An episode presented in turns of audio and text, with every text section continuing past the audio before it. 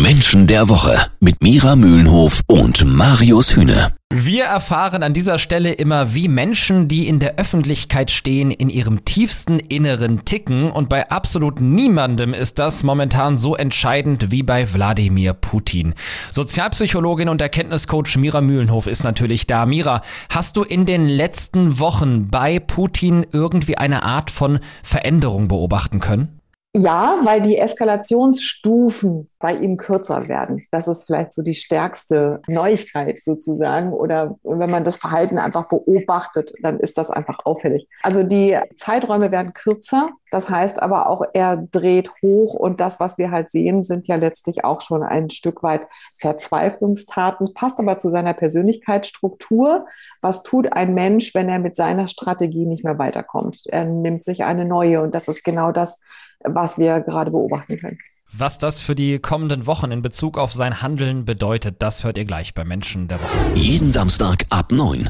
Menschen der Woche. Mira Mühlenhof hat hier bei Menschen der Woche eben zu ihrer Analyse schon gesagt, dass sie bei Wladimir Putin eine Veränderung beobachten konnte.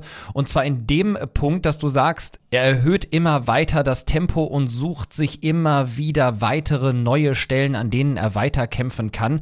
Glaubst du, dass das dafür sorgen wird, dass wir im Ukraine-Krieg tatsächlich in den nächsten Wochen und Monaten noch schlimmere Bilder sehen als ohnehin schon? Davon muss ich leider ausgehen, denn die Frage ist ja, äh, was genau dreht da bei ihm hoch? Also äh, er verfolgt eine bestimmte Strategie, die funktioniert nicht. Er versucht die nächste, die funktioniert auch nicht. Dann versucht er noch eine, die funktioniert auch nicht. Wo führt das hin? Diese Frage muss man ja mal stellen.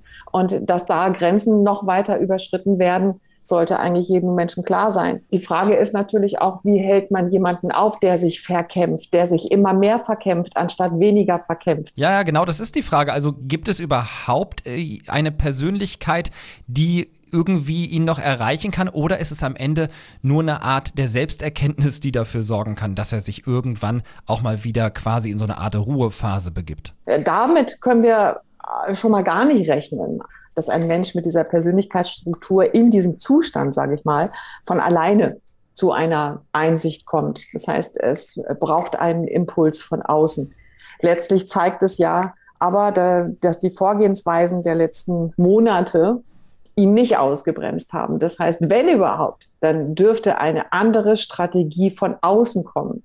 Und das, was seit Monaten passiert, man versucht ihm Grenzen zu setzen und er lässt sich keine Grenzen setzen dann legt man noch eine Grenze obendrauf, noch mehr Sanktionen und so weiter und versucht mit der Grenze ein Umdrehen zu bewegen. Das klappt aber nicht. Moment, Mira, aber das ist jetzt wirklich sehr, sehr spannend. Heißt das aus psychologischer Sicht, würdest du sagen, nur die ausgestreckte Hand könnte helfen? Ja, weil mit der Strategie, also noch mehr von dem, was nicht funktioniert hat, macht ja keinen Sinn.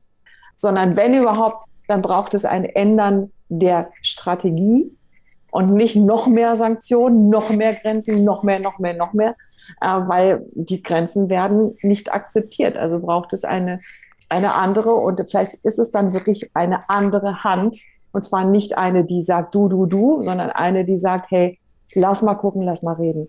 Also eine mehr wieder nach Verbindung zu streben und nicht noch weiter die Eskalation nach oben zu treiben.